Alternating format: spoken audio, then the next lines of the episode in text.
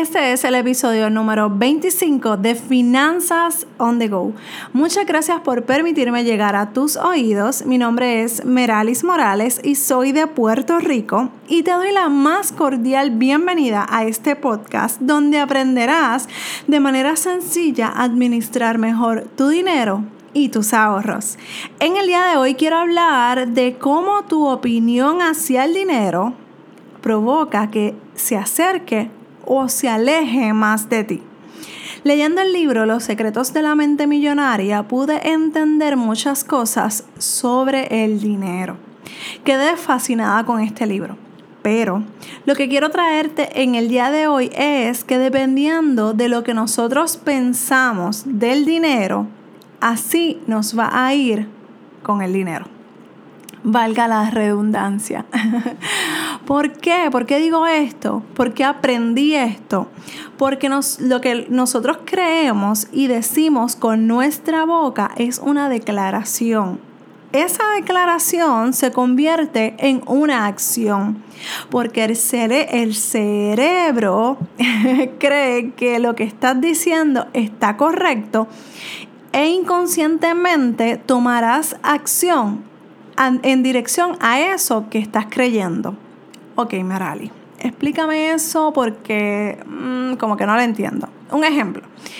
Si eres una persona que dice que el dinero es malo, que es sucio y se daña, que, que daña la vida de las personas, estás alejando el dinero de ti. Y por eso es que te quedas en el mismo lugar financieramente hablando.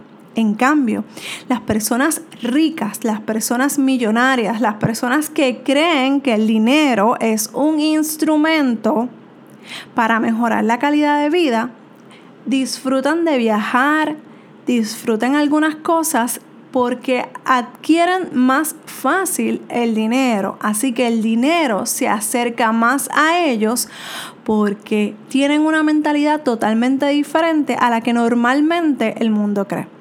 Entonces, quiero que pienses en estas preguntas para que vayas analizando y conociendo esa mentalidad que tú tienes hacia el dinero.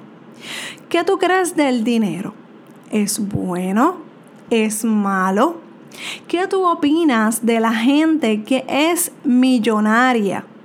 ¿Eres de los que creen que los millonarios son personas malas, que son ávaros, que tienen un corazón frío, una mente fría, que no necesitan más dinero? Porque ¿para qué? ¿Para qué necesitan más dinero? Quiero dejarte con ese pensamiento, traértelo a tu presente, porque muchas veces nuestro pasado, lo que hemos aprendido inconscientemente, nos afecta a nosotros en el día de hoy. Así que quiero que profundices, que no te quedes solamente con el primer pensamiento que venga a tu mente.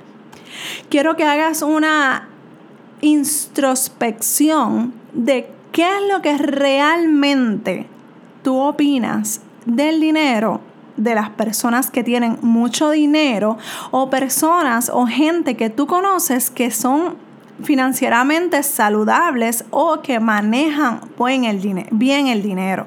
Quiero dejarte eh, para que pienses en esto y en el próximo capítulo vamos a discutir un poco más sobre estas opiniones que nos han venido enseñando o que hemos ido aprendiendo inconscientemente del dinero y de las personas ricas. Y no es que vamos a salir ricos de aquí, si amén, si, los, si somos ricos, pues chévere.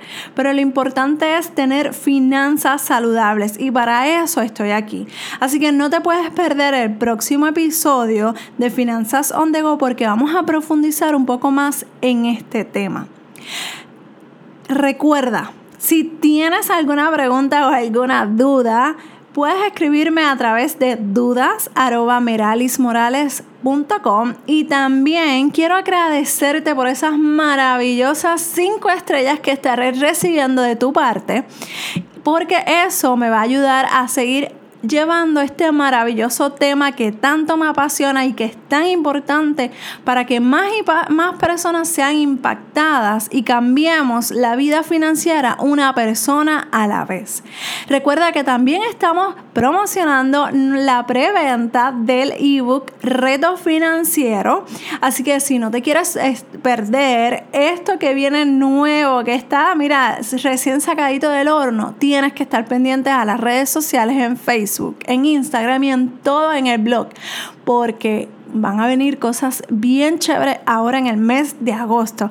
Así que no te la puedes perder y nada, te dejo hasta aquí un abrazo desde Puerto Rico y nos escuchamos en el próximo episodio de Finanzas on the Go. Bye.